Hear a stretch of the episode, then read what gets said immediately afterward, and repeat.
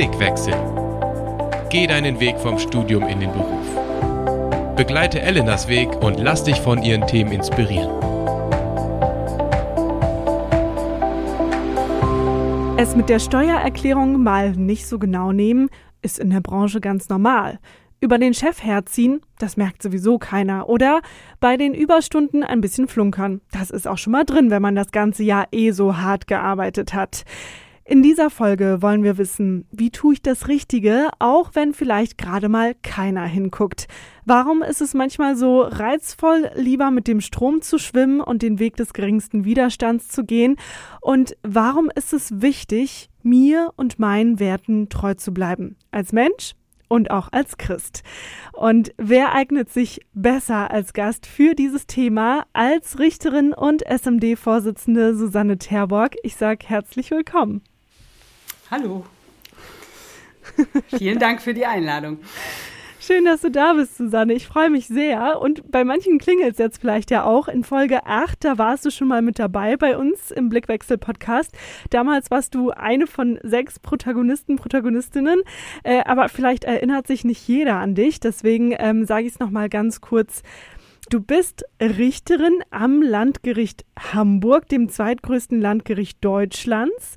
Zwischendurch hast du auch Station gemacht in Thüringen und NRW. Und Jura studiert hast du in Marburg und in Tübingen. Ich fühle mich gerade wie bei so einer Verhandlung.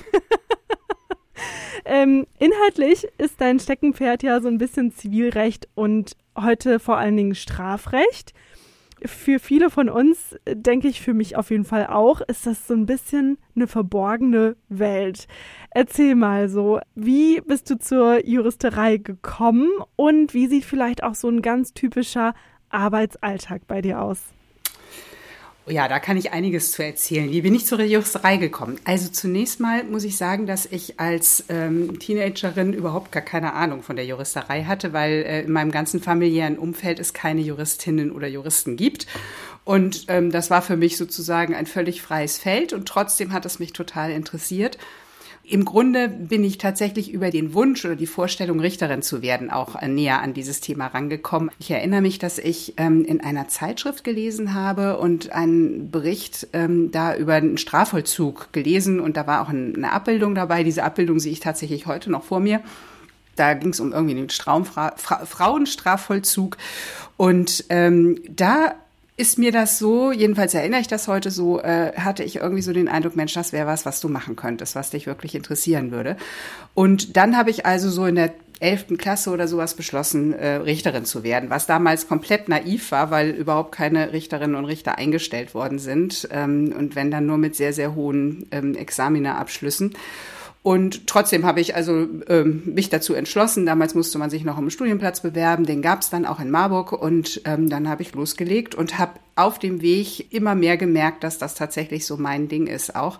Ähm, also schon das Studium, muss ich sagen, hat mir wirklich auch Spaß gemacht. Ich meine, viele Leute sagen ja so zu Juristen immer, oh, ist das nicht sehr trocken und wie kann man nur Jura studieren? Aber das habe ich selber so nie erlebt. Was mich daran immer sehr, sehr fasziniert, ist diese Mischung zwischen ähm, Regeln und menschlichen Situationen. Also ähm, das ist eigentlich jedenfalls als für, für mich als Richterin so mein Alltag, dass ich auf der einen Seite eben ganz lebensnah nah, ganz nah an, an menschliche, ähm, ja, manchmal Schicksale, aber auch manch menschliches Verhalten, menschliche Probleme herankomme. Und auf der anderen Seite eben dieses ähm, System als Werkzeug zur Hand habe, äh, wo eben Recht geordnet, also durch Recht eben Regeln aufgestellt werden, die menschliches Leben eben ordnen. Und das ähm, kann, also Juristerei kann auch intellektuelle Bedürfnisse gut befriedigen. Man kann da über vieles einfach mal tiefer nachdenken, aber man kann eben auch ähm, kombiniert dann mit diesem ähm, Frage, was ist jetzt für diesen Menschen hier eigentlich die richtige Lösung, sehr persönlich daran kommen. Das war jetzt so ein bisschen so der Schnelldurchgang, wie ich äh, zur Juristerei gekommen bin. Äh, tatsächlich war es dann so, das habe ich dann wirklich wunderbar erlebt, ähm, dass es auch mit den Examensnoten ganz gut geklappt hat. Aber darauf kann man sich nie verlassen. Das war wirklich einfach auch Geschenk Gottes. Denn und, die braucht man ja, ne? Man braucht ziemlich gute Noten. Ja, das war so das eine. Und das andere war, dass ähm, mit der Wende 1989 sich in der Bundesrepublik, damit war ich ziemlich am Ende meines, meines Studiums an der Uni, also kurz vorm ersten Examen, dann die Situation auch ziemlich geändert hat, weil eben eben relativ viele neue Richter in den neuen Bundesländern gebraucht wurden, wodurch sich dann auch mehr Möglichkeiten in den alten Bundesländern ergaben und ich dann tatsächlich ähm, relativ, als ich dann 94 fertig war mit dem zweiten Examen, ziemlich freie Fahrt ähm, auch in die Justiz dann hatte. Was für mich wirklich wunderbar war, dass, also dass Gott das so auch, äh, so habe ich das auch erlebt und verstanden, dass Gott das so für mich auch vorbereitet hat. Ja, und dann hattest du ja noch gefragt, wie so ein Arbeitsalltag aussieht. Genau. Wie kann man sich das vorstellen? Ein Tag im Leben von Susanne Terbock. Ja, also das Besondere ist in Deutschland, ähm, dass wir die sogenannte richterliche Unabhängigkeit haben, die natürlich zunächst mal besagt, dass Richter in keiner Weise beeinflusst werden dürfen ähm, bei ihren Entscheidungen. Aber diese richterliche Unabhängigkeit sich auch stark auf unseren Arbeitsalltag ausprägt. Also wir zum Beispiel keine festen Arbeitszeiten haben für mich war das immer ein Riesengeschenk. Ich glaube, ich habe nie weniger als meine 38,5 oder 40 Stunden, die das heute sind, äh, gearbeitet. Und das prägt auch meinen Alltag. Also ich gehe schon jeden Tag, äh, den ich arbeite, auch ins Büro eigentlich, ähm, aber kann das dann eben auch so ein bisschen flexibel handhaben. In so einem großen Betrieb, wie wir ihn jetzt in Hamburg haben, ähm, sind alle Ressourcen knapp. Ich brauche ja einen Verhandlungssaal, ich brauche Mitarbeiter, also Protokollantin oder Protokollanten. Ich brauche auch mal einen Wachtmeister, der vielleicht die Sicherheit im, im Gerichtssaal dann auch äh, mit absichert. Von daher habe ich da schon Ressourcenvorgaben, an die ich mich auch zu halten habe. Aber äh, innerhalb dieser Vorgaben bin ich da eben ziemlich flexibel. Und im Grunde habe ich so regelmäßig zweimal die Woche Gerichtsverhandlungen und die anderen Tage habe ich dann Vor- und Nachbereitung und Aktenstudium und ähm, dann telefoniert man auch mal und so. Aber das ist dann mehr Schreibtisch wirklich. Und als würde das alles jetzt nicht schon reichen, machst du auch ganz viel ehrenamtlich nebenbei noch. Äh, du bist die Vorsitzende im Kirchengemeinderat und natürlich, last but not least, äh, stehst du in deiner Freizeit komplett ehrenamtlich auch der SMD vor. Also du bist ja die Vorsitzende des gesamten Vereins. Ähm, wenn man so einen gut bezahlten Job hat wie du, warum macht man das alles noch nebenbei? Weil es mir Freude macht. Ähm, aber, also das mit dem Vorsitz im Kirchengemeinderat, da bin ich gerade dabei, das aufzugeben oder abzugeben, weil ich gemerkt habe, es ist doch einfach zu viel. Ähm, also diese drei Beine, sag ich jetzt mal, Gemeinde, SMD und eben der Job, das ist ähm, so in der Kombi dann zu viel. Aber ich merke, dass das, was ich im Beruf kann und lerne und übe, also Verhandlungen leiten, ähm, Konflikte lösen, ähm, auch manchmal einfach ja juristische Fragestellungen lösen. Das ist natürlich auch was, was jetzt gerade in der Gemeinde auch immer wieder gebraucht wird, ähm, Sitzungsleitung und scheinbar in SMD irgendwie auch ganz sinnvoll ist, äh, in Gremien da Sitzungen mitzuleiten, ähm, Personalführung auch ein bisschen mitzumachen und einfach mitzudenken und mit ähm, ja, Prozesse voranzutreiben. Und ich glaube, das liegt mir und das, das ist auch so eine Win-Win-Situation. Also aus dem einen lerne ich für das andere und profitiere da jeweils dann sehr davon. Es ist allerdings schon so, als ich dann ähm, in den Vorstand der SMD äh, gegangen bin, ähm, da hat mein Mann ein Machtwort gesprochen und gesagt, du kannst nicht voll arbeiten und noch so viel Ehrenamt neben nebenher und hat gesagt, reduziere mal deine Stelle ein bisschen. Und ähm, das habe ich auch gemacht. Also ich arbeite im Moment nur mit einer Dreiviertelstelle und habe dadurch ähm, versuche ich immer einen Tag die Woche wirklich auch gerichtsfrei zu halten, also einen Werktag und das klappt auch eigentlich ganz gut. Schön, dass du ähm, Kirchenkontext äh, vergleichen kannst mit strafrechtlichen Kontexten und deinen Verhandlungen. Es scheint da ja Parallelen zu geben. Finde ich auf jeden Fall spannend. Äh, bevor wir gleich noch ein bisschen tiefer ins Thema einsteigen, Macht und Integrität, habe ich noch ein kleines Kennenlernquiz mitgebracht. Das machen wir hier ganz traditionell immer. Zehn Fragen, zehn Antworten. Und die erste Frage ist, bist du ready? ja, bin ich. Schieß los. Nenne drei Hobbys von dir. Ich lese sehr gerne. Ich äh, koche eigentlich auch gerne. Daran merkt man immer, ob es mir gut geht oder nicht. Und ich liebe Gremiensitzungen in der Gemeinde und in der SMD. Echt, sowas gibt's? Wow. Ja. Das ist auch ein Talent. Nein. Das ist auch aber, eine Gabe, ja. echt wirklich. Kannst du mich ja auf jeden Fall mit jagen. Wie sieht denn der perfekte Feierabend für dich aus nach so einem richtig langen Arbeitstag? Da rede ich erstmal sehr gerne mit meinem Mann, also dass wir uns einfach auch austauschen, was heute schon so, was heute gewesen ist, uns da vielleicht auch berichten und erzählen und ähm, dabei gerne was Leckeres essen und vielleicht auch ein Glas Wein trinken. Und ich bin ja auch nicht abgeneigt gegenüber mittelseichten Filmen. Damit kann ich mich abends auch sehr gut entspannen. sehr schön. Wenn ich einen Tag lang deutsche Bundeskanzlerin wäre, würde ich ändern, Doppelpunkt? Das ist aber eine schwierige Frage, ähm, weil es im Moment so viel zu ändern gäbe. Ich würde, glaube ich, ähm, sehr viel dafür versuchen zu sorgen, ähm, dass in der Jugendhilfe mehr Ressourcen bereitgestellt werden. Also sowohl in der freien Jugendhilfe als auch äh, in den Städten. Das ist dann mehr eine kommunale Geschichte, aber dafür müsste der Bund einfach, glaube ich, noch mehr Ressourcen schaffen und unterstützen. Weil da ist so häufig, sind Menschen frustriert, weil sie überarbeitet sind und ich glaube, das wäre gut. Vor welcher Urteilsverkündung kannst du nicht schlafen? wenn ich nicht fertig innerlich alles geklärt habe. Also wenn da unklare Fragen sind und man nicht weiß, was da sozusagen nochmal genau dahinter steckt und wo ich eigentlich tiefer graben müsste, aber keine Zeit dafür habe, aus welchen Gründen auch immer. Ich würde dann immer versuchen, mir doch noch die Zeit zu verschaffen, aber das könnte mir schon mal den Schlaf rauben. Meer oder Berge? Meer. Snooze oder Aufstehen? Äh, aufstehen. Cannabis-Legalisierung, ja oder nein? Nein.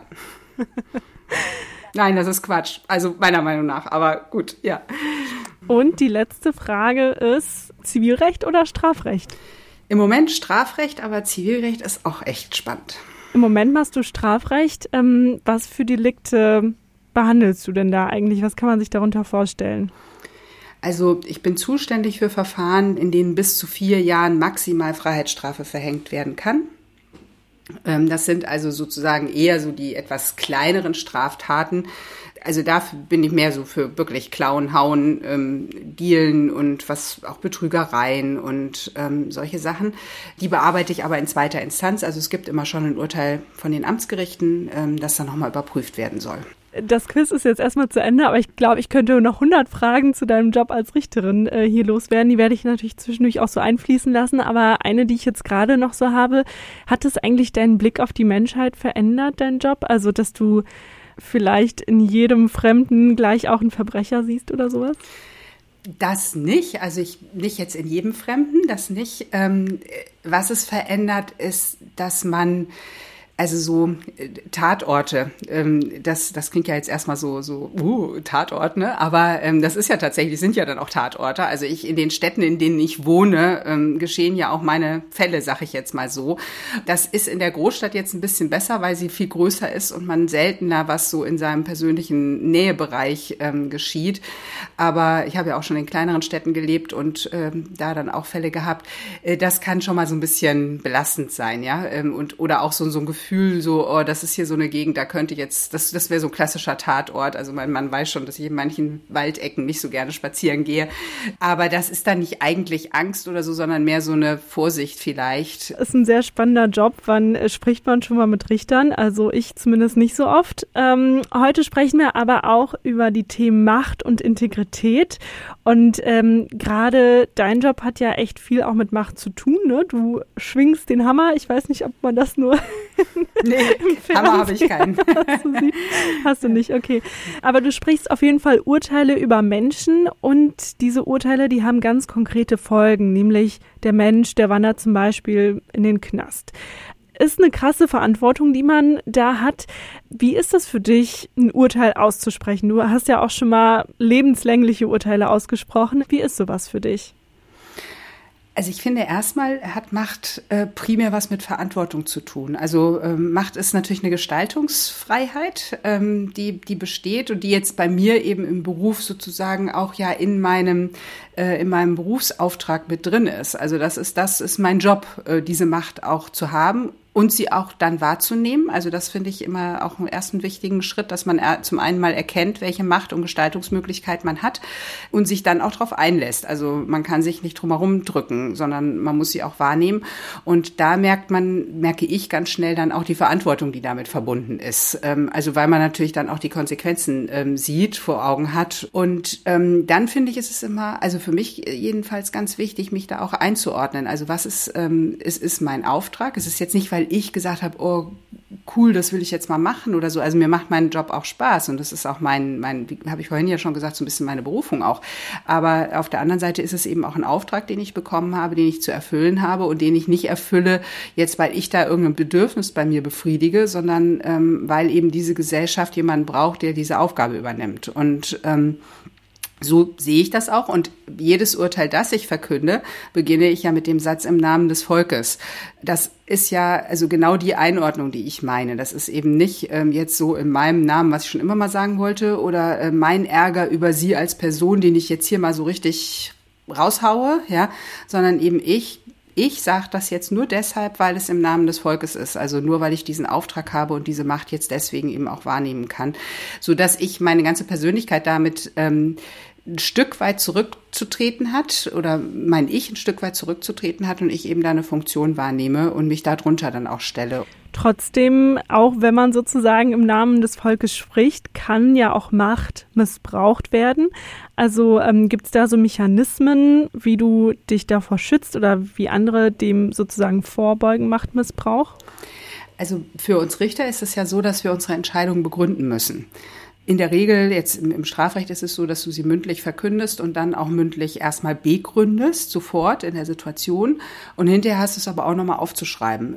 Also das merke ich, dass das ganz viel, also jeglichem bewussten, aber auch unbewussten Missbrauch ähm, sehr stark entgegentritt. Also weil du schon beim Formulieren merkst, ob das eigentlich stimmt, was du da erzählst oder nicht. Ne? Ähm, und spätestens, wenn du es ausschreibst, ähm, möglichst sollte man es vorher vielleicht schon mal aufgeschrieben haben, also dass man es vorher schon merkt, ob man irgendwas äh, falsche Gedanken drin, falsche Argumente drin hat. Ähm, und das finde ich ähm, ist sehr hilfreich. Also ähm, dass man immer das die Macht, die man hat, auch begründen muss. Und ähm, wenn man das einigermaßen reflektiert angeht, dann merkt man schon selber, ob man da eigentlich, also welche welche Motive man da jetzt auch eigentlich hat und wie man sie da eben auch eingesetzt hat. Und dann kommt ja bei uns äh, in der Justiz dazu, dass in der Regel Entscheidungen auch anfechtbar sind. Also ich bin zwar schon in der zweiten Instanz, also ich entscheide ja über Urteile von anderen Kollegen und Kolleginnen, ähm, die die getroffen haben. Also da bin ich ja schon in so einem Kontrollsystem sozusagen einmal als Kontrolleurin mit dabei.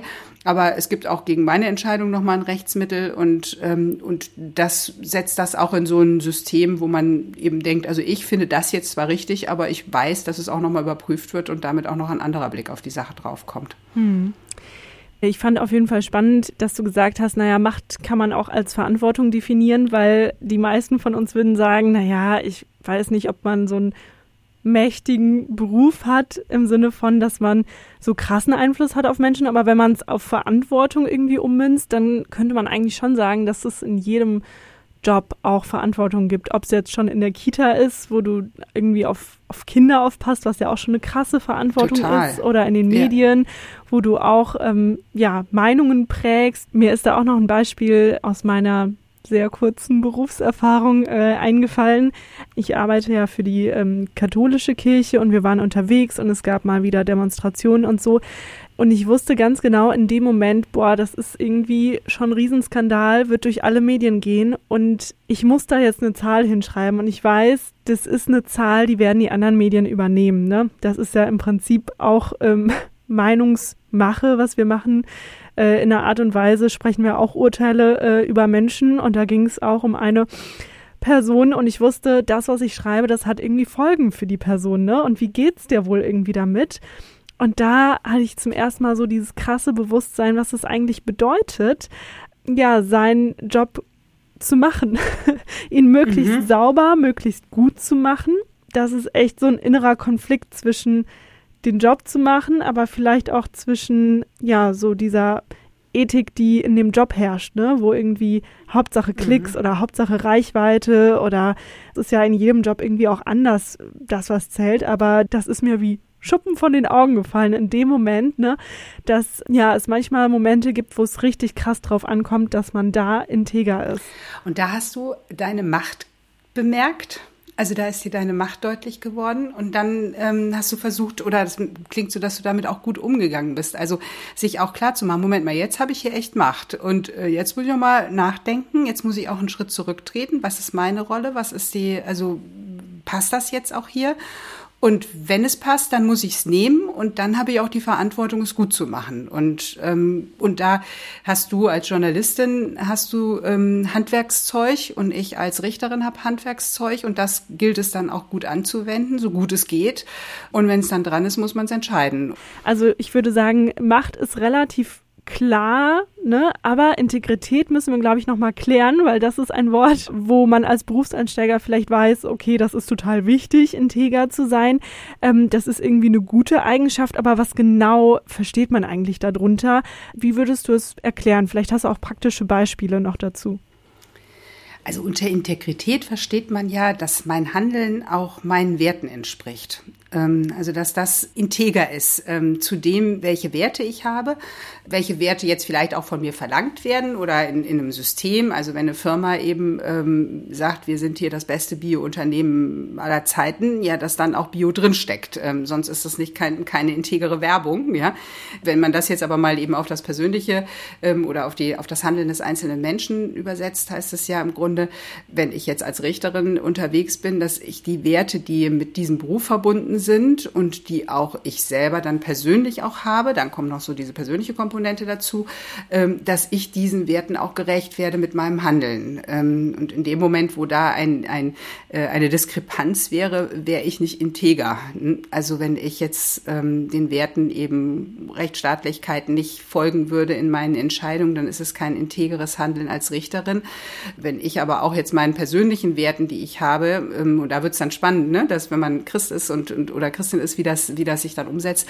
Aber wenn ich den Werten nicht gerecht werde, dann bin ich als Person nicht integer. Also so würde ich es erklären. Mhm so was ich raushöre, ähm, ist so, dass das Sagen und das Handeln übereinstimmt, also dass man authentisch ist, glaubwürdig ist mhm. in dem, äh, was man tut, aber vielleicht auch loyal ne, gegenüber seinem Vorgesetzten oder bei dir jetzt vielleicht dem Rechtssystem oder dem Gesetz. Hat auch viel mit Ehrlichkeit zu tun oder mit, mit eigenen moralischen, vielleicht sogar Prinzipien. Ich fand spannend, was du gerade gesagt hast auch. Also äh, es gab ja letztens auch den Fall der Reichsbürger-Razzia und da war auch witzigerweise eine Richterin mit dabei, ja. Und warum war das so ein krasser Skandal? Warum wurde jetzt zum Beispiel gerade die Richterin da so hervorgehoben? Naja, weil ähm, das war eine frühere AfD-Politikerin, die ähm, als Richterin gearbeitet hat und das war eben diese Diskrepanz, von der du gerade gesprochen hast. Ne? Einerseits arbeitet da jemand für den Staat und andererseits ist er anscheinend verfassungswidrig gesinnt. Und das ist ja der große Skandal, äh, sozusagen, wie soll man dem Staat vertrauen, wenn sogar die Beamten der Polizei, die Beamten der Justiz nicht integer sind? Absolut, genau. Also das war, deswegen haben, hat die Presse bestimmt das auch so zu Recht, finde ich, da auch mit herausgegriffen. Ähm, jemand, der eben und da wird's ja dann noch spannend. Also man hat ja dann auch noch, ist ja noch vereidigt worden. Also man hat ja auch versprochen, wirklich sich an diese Regeln zu halten. Ich weiß jetzt überhaupt nicht, was mit der Kollegin da, ähm, was ihr vorgeworfen wird und ähm, wo da die Probleme liegen so. Aber das ist eben genau das, was man von einem Richterin oder von einem Richter äh, zutreffend erwarten kann, ist, dass sie sich an Recht und Gesetz hält. Weil ähm, darauf ist man vereidigt worden, das hat man versprochen. Ähm, wenn man diese Loyalität nicht hat, dann ist man auch nicht integer, ja, um mit den Worten zu spielen, weil du das halt halt ähm, im Grunde zugesagt hast und das deine Werte sein, zu sein haben auch. Sonst bist du eigentlich im falschen, in der falschen Position. Und ich finde, an dem Beispiel hat man auch ganz gut gesehen, ähm, was so passieren kann, ne? dass irgendwie eine Person, die integer ist, dazu beiträgt, dass auch das Unternehmen oder die Firma, für die man arbeitet oder der Staat zuverlässig erscheint und wenn es dann jemand nicht ist, dass es gleich abfärbt auf das System drumherum. Absolut. Also da sieht man auch wieder die Verantwortung. Also einmal jetzt für das, für mein, für mein Handeln im Beruf, aber schon auch meine Verantwortung für meinen Arbeitgeber, ähm, für das, was da dahinter steckt. Ich meine, viele Leute werden sagen, sie können sich das kaum leisten, bei einem Arbeitgeber zu arbeiten, der selbst integer ist, dass er überhaupt Werte hat. Ne? Also man kann ja nur integer sein, wenn man, wenn man auch Werte hat oder man kann nur den, den Werten entsprechend integer handeln, wenn es überhaupt welche Werte gibt. Ne? Aber das würde ich jetzt sagen, eben bei so einem Arbeitgeber Gesetzgeber wie dem Staat, in der Justiz ist das äh, gar kein Thema, da gibt es die. Und das gibt es ja auch in vielen anderen Bereichen. Genau, und wenn wir dann ähm, jetzt nochmal so ein paar konkrete Beispiele uns überlegen, jetzt außerhalb vielleicht der juristischen Szene, wie könnte man Integrität sozusagen leben am Arbeitsplatz? Da geht es ja meistens so um ich sag mal, moralische Grenzfälle oder sowas, ne? Also keine Ahnung, wenn ich zum Beispiel als Arbeitnehmer sage, mir ist es wichtig, dass ich äh, mich konzentriere beim Arbeiten, dass ich meine Arbeit zuverlässig mache und ich erzähle das dem Arbeitgeber im Bewerbungsgespräch und dann sitze ich vielleicht am Laptop und mache Online-Shopping während der Arbeitszeit oder nehme mir Sachen aus dem Büro mit nach Hause oder so. Wäre das schon ein Beispiel dafür, nicht integer zu sein, so im kleinen Stil? Also das wäre für mich schon ein Beispiel, weil ich ja den Wert für mich hätte, ähm, für das Geld, was ich bekomme, ähm, auch ordentliche Arbeit abzuliefern. Ähm, ich kann da, habe da jetzt persönlich wieder ein bisschen gut reden, weil ich ja keine Arbeitszeit habe. Also wenn ich zwischendurch mal kurz irgendwas anderes mache, dann schimpft mein Arbeit, mein, mein Chef nicht, weil ähm, das sozusagen nicht auf meine 40 Stunden gerechnet ist. Aber wenn ich eben tatsächlich morgens einsteche und ähm, eben um 16 Uhr zwei aussteche, weil ich jetzt meine acht Stunden gearbeitet habe, dann kann mein Arbeitgeber zu Recht aufgrund des Vertrags, den ich mit ihm geschlossen habe, erwarten, dass ich in der Zeit auch gearbeitet habe. Das habe ich ihm auch zugesagt. Und ähm, da für mich persönlich Ehrlichkeiten wert ist, den ich eben auch verwirklichen möchte, äh, wäre das dann schon nicht integer im Grunde, äh, wenn ich dann halt zwischendurch längere Zeit da irgendwas anderes gemacht habe. Wir sprechen die ganze Zeit über diese Werte und du sagst, bei dir sind die beruflichen ein bisschen vorgegeben. Und wenn wir sagen, wir wollen uns selber treu bleiben, dann brauchen wir auch eigene Werte. Ehrlichkeit hast du gerade genannt. Was sind denn noch so Werte, würdest du sagen, an die man sich hält und vielleicht auch im Spezifischen nochmal als Christ? Ich würde sagen, im, im arbeitsrechtlichen Verhältnis ist es einfach, dass ich das einhalte, was ich versprochen habe. Also mein Auftrag ist, das und das zu machen in der und der Arbeitszeit und dafür kriege ich Geld und, ähm, und Urlaubsbezahlung und was nicht alles so. Und, ähm, und das hat dann eigentlich nichts mit Christsein zu tun, wenn ich diesen Vertrag auch halte. Gibt es juristisch so schön den Spruch, äh, Verträge sind zu erfüllen, genau. Und dass ich das dann auch wirklich tue, hat auch nochmal was mit meinem persönlichen Anspruch als Christin dann zu tun, eben ehrlich und verlässlich zu sein sein. Ähm, aber das ist jetzt ja dann weniger geprägt davon, dass ich einen Vertrag geschlossen habe, sondern auch davon, dass ich ähm, Menschen das, was ich verspreche, auch halten möchte, weil es eben eine wichtige Beziehungsebene bedient dann kann man das natürlich noch mal ein Stückchen erhöhen, weil es halt auch ein liebevoller Umgang mit, miteinander ist. Und den möchte ich auch gerne, dass ich mit anderen Menschen liebevoll und, und, und beziehungsorientiert und verlässlich eben umgehe. Das hätte ich jetzt auch gesagt, ne? Sowas wie Nächstenliebe zum Beispiel dass mir mein Kollege, meine Kollegin vielleicht wichtiger ist als jetzt mein nächster Erfolgsschritt äh, oder meine Karriere. Oder wenn wir jetzt lesen in der Bibel von Freundlichkeit, dass das nicht nur gegenüber dem Chef oder der Chefin gilt, sondern vielleicht auch gegenüber den Putzkräften, die morgens reinkommen oder dem Hausmeister. Ne? Also, dass es irgendwie so was ganzheitliches ist und dass auch ich als Mensch da nicht gespalten bin, ja, dass, dass ich das so irgendwie selektiv anwende. Genau, aber das ist natürlich ein Wert, den ich jetzt als Christin noch mit ins berufliche Umfeld bringe, den ich jetzt nicht zwingend von den anderen erwarten kann. Also ganz viele andere haben den ja auch, ja. Also das ist ja jetzt nichts nur christlich spezifisches, aber aber das ist natürlich schon ein, ähm, etwas bei, bei mir persönlich eben durch meinen Glauben und eben schon auch dieses Nächstenliebe Gebot oder, oder diese, die Ermunterung zur nächsten Liebe eben auch ähm, ein wichtiger Punkt, so, ja, dem ich dann, um selbst integer zu sein, auch in meinem Berufsumfeld eben gerecht werden möchte. Also, wir halten fest, äh, es geht darum, ein stimmiges Bild ähm, hinzulegen von sich und seinen Werten. Das versteht man unter Integrität. Und wir haben es sogar noch mal ein bisschen mehr auf die christlichen Werte auch gemünzt. Ich musste ein bisschen an Daniel denken bei diesem Thema aus dem Alten Testament. Würdest du sagen, das ist auch ein gutes Beispiel für Integrität, um diesen Begriff noch mal vielleicht an einer Person festzumachen? Ein sehr gutes. Also ähm, das passt wirklich sehr gut.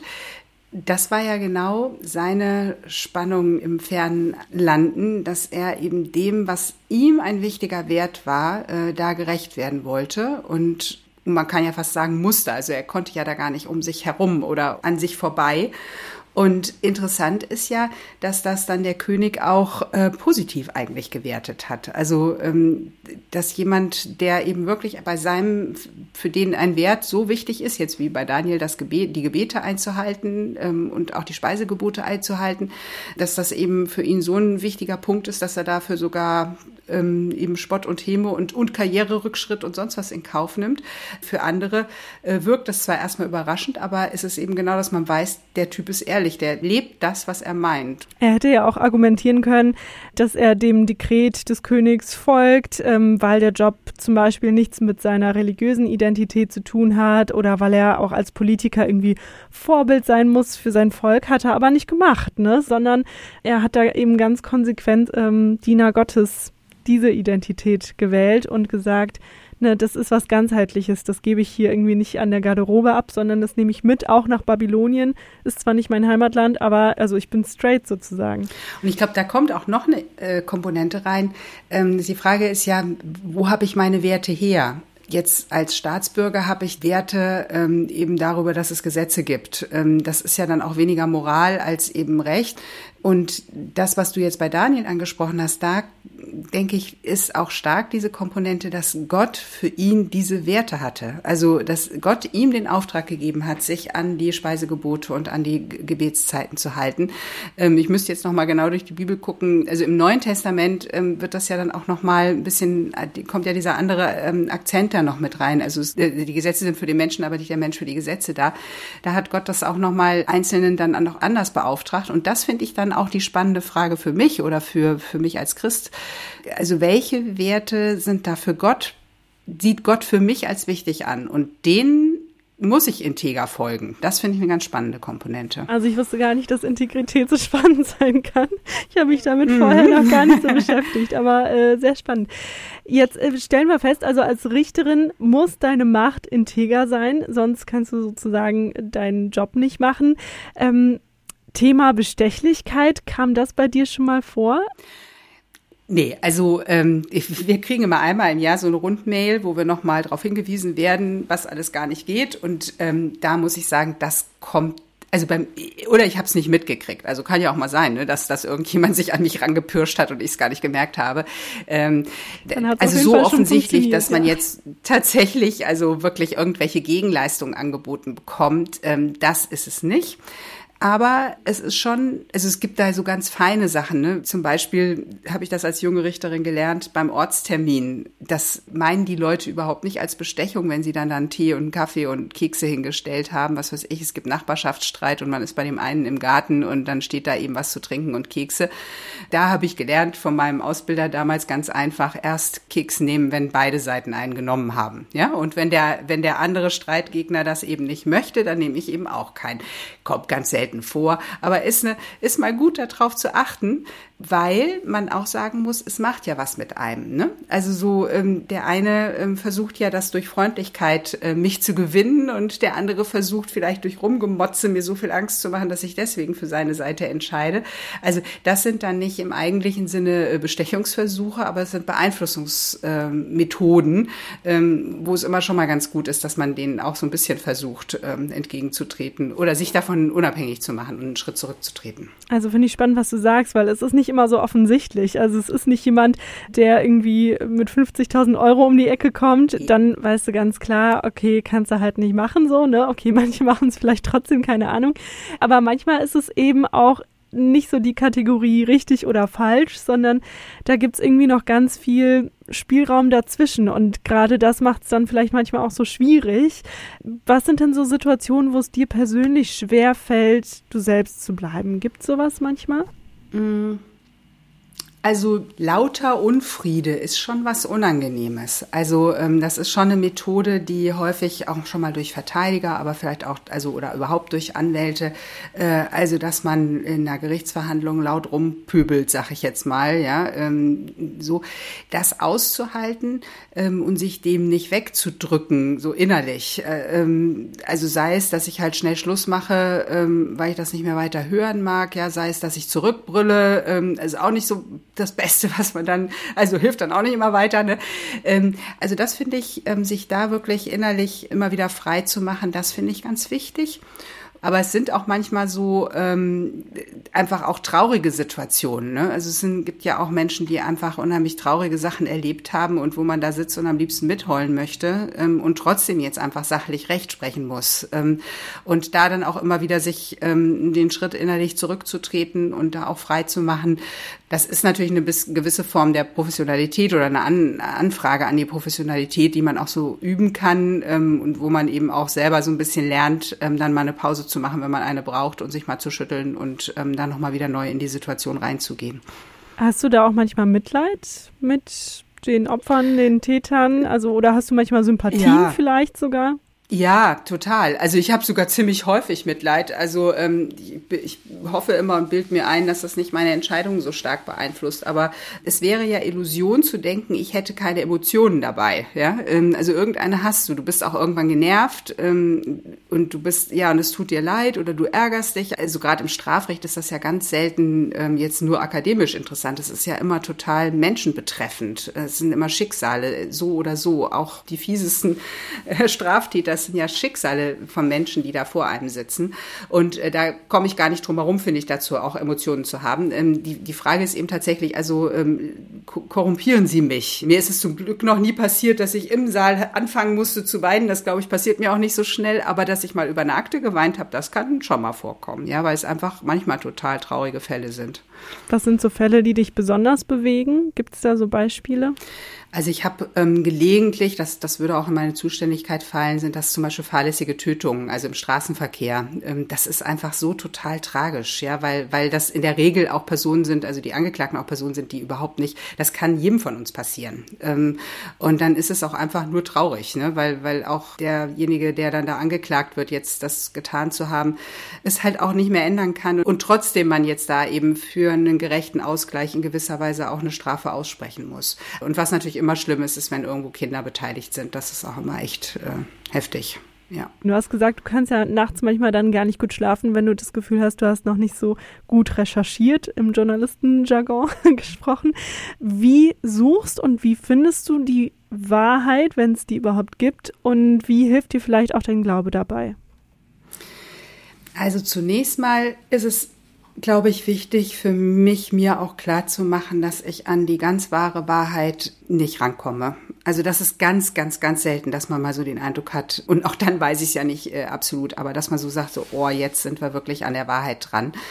Man darf sich da nicht zu früh mit abfinden, äh, dass man denkt, ach, ist eh alles egal, komm, äh, nehmen halt die Aussage und die Aussage und bauen da draußen Urteil und dann war es das, sondern schon da auch nochmal tiefer zu graben.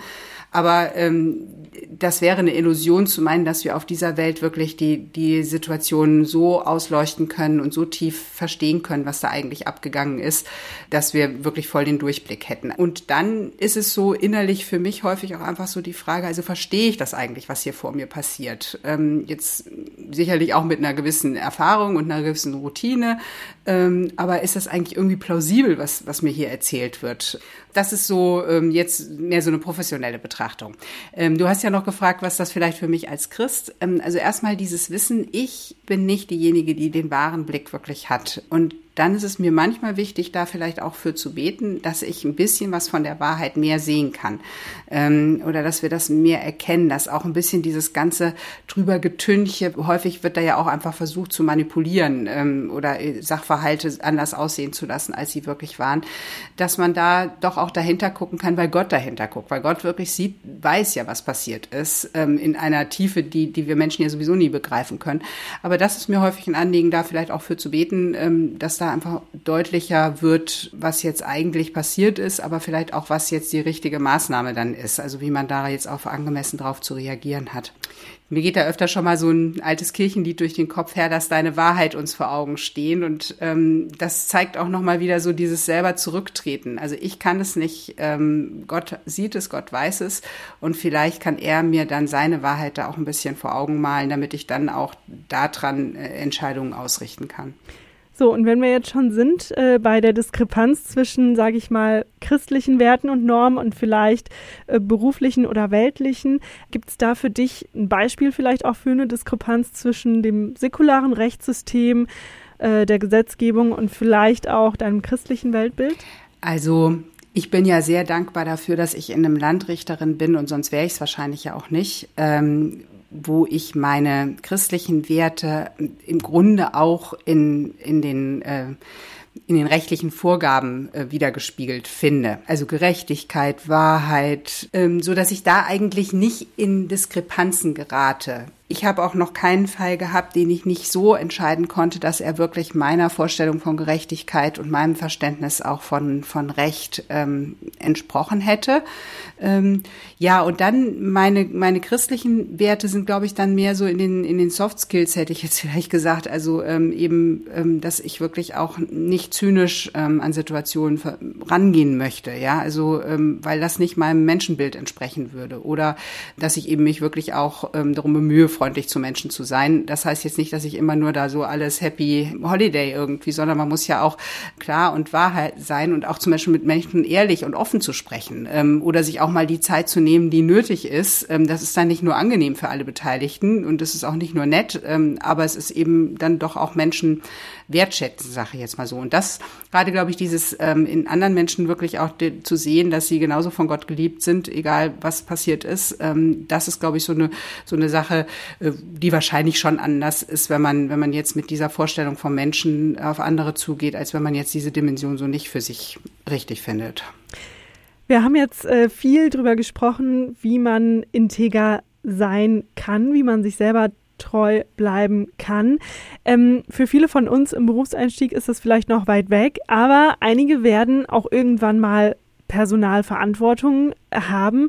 Was würdest du sagen, Susanne, wie kann man als Chef vielleicht integer sein? Also was ist ein guter, ein integrer Chef, Chefin? Auch da gilt ja wieder das, äh, den Werten, die man vorgibt, also die man auch von seinen Mitarbeitern erwartet, äh, auch selbsttreu zu sein. Also ich glaube, das ist da ganz, ganz wichtig. Also wenn man gute Arbeit erwartet, Fleiß, Einsatz, ähm, das aber selbst nicht bringt, ähm, super nicht integer, ja. Also das ähm, würde ich sagen, da, das ist sofort nicht überzeugend. Und das gilt ja so für diese typisch, typischen Arbeitskills äh, wie Fleiß und Einsatzbereitschaft, aber das gilt, denke ich, auch für anderes. Also wenn man erwartet, dass Mitarbeitende zu den, was weiß ich, Kindergarten, zu den Kindern nett sind, ja, und ähm, sich für ihnen freundlich zuwenden, ähm, dann ähm, geht das eigentlich nur ähm, integer zu erwarten, wenn ich selber mich auch den Mitarbeitenden freundlich zuwende. Ähm, das heißt ja auch wieder nicht, dass alles super ist, ähm, aber es eben in einer angemessenen und wertschätzenden Art und Weise zum Beispiel macht. Und äh, eine Sache, an der man das vielleicht auch oft merkt, ist ja immer die Frage, wer arbeitet wie viel und wie arbeitet man vielleicht auch als Team zusammen. Du hast gerade so ein bisschen diese hierarchische Beziehung ähm, beschrieben. Also wenn ich sehe, dass mein Chef um halb zwei nach Hause geht und sagt, gehen Sie, äh, gehen Sie nicht so spät nach Hause und mein Schreibtisch ist vielleicht noch voller Arbeit und ich denke mir, naja, vielleicht würde es mir helfen, wenn mir da jemand hilft. Aber also ein Beispiel, jemand im Team fällt aus. Wie reagiert man drauf? Ja, also versucht man sozusagen als Team zu dritt, zu viert diese eine Person zu ersetzen und teilt sich die Aufgaben auf. Als Christ äh, reagiert man da eh nochmal anders. Hast du damit auch schon Erfahrungen gemacht? Also das ist natürlich auch was, was mir jetzt als Arbeitnehmerin ähm, ja auch äh, immer wieder geschieht, ähm, wo man auch überlegt, ähm, wie viel versuche ich auch immer wieder auszugleichen und wo sage ich auch einfach mal, das ist ähm, zu viel erwartet, das geht so nicht. Ähm, ja, ich glaube, das, das ist aber auch fürs integre Leben eigentlich wieder eine, fast eine Selbstverständlichkeit, die verschiedenen Ebenen und Aspekte dabei in den Blick zu nehmen. Also ähm, ich habe die Verantwortung, mein bestimmtes Arbeitspensum zu machen. Das ist mir anvertraut, das ist mir aufgegeben, das ist nicht immer immer einfach, das ist auch manchmal nervig und manchmal ist es auch mehr und manchmal ist es weniger. Also eine Akte ist halt blöder als die andere, ja. Dann gehört es halt zu meinem Job, dass ich trotzdem auch mal diesen komplizierten und komplexen Fall dann auch wirklich erledige. Äh, und dann habe ich auch mal wieder Zeiten, wo es halt ein bisschen weniger so ist dann würde ich auch einen Wert sicherlich sehen, einfach auch meinen Kollegen zu helfen, ähm, sie zu unterstützen, wenn ich das kann. Und da aber auch ähm, offen, direkt und so freundlich wie möglich zu kommunizieren. Das finde ich zum Beispiel da einen ganz wichtigen Wert, der, ähm, der dann auch mich integer sein lässt. Ähm, weil immer nur hintenrum zu quatschen über meinen Chef, der mir schon wieder die Arbeit nicht abgenommen hat, ja, oder und selbst wenn ich es nicht mal hintenrum sage, wenn ich es nur mir sage, äh, ist das eigentlich auch nicht ähm, wirklich besonders wertvoll, weil äh, ich müsste es ja ihm sagen, ähm, in einer guten Art und Weise oder ihr sagen. Ja, und deswegen ist es jetzt nicht so eine Selbstverständlichkeit. Christen sind ja immer so schön treu doof und, und arbeiten alles für die anderen weg. Das ist nicht der Punkt, ja. Aber es gibt natürlich auch Situationen, wo man einfach sagen muss, so Chaka, jetzt äh, wird diese Arbeit muss getan werden, ja. Und ähm, da bin ich dann auch mit dabei, weil weil ich eben auch ähm, den Auftrag habe, diesen Job gut zu machen und ähm, mich dann auch nicht wegdrücken will. Wir kommen jetzt mal so langsam zum Schluss, auch wenn ich hier unendlich mit dir quatschen könnte, Susanne. Ich finde es so spannend. Ähm, unser Podcast, der endet traditionell mit der Kategorie Ein-Minuten-Ermutiger. Das heißt, äh, du darfst nochmal ganz konkret in einer Minute zusammenfassen, was du Menschen im Berufseinstieg mitgeben willst zum Thema Macht und Integrität. Zeit läuft. Zeit läuft.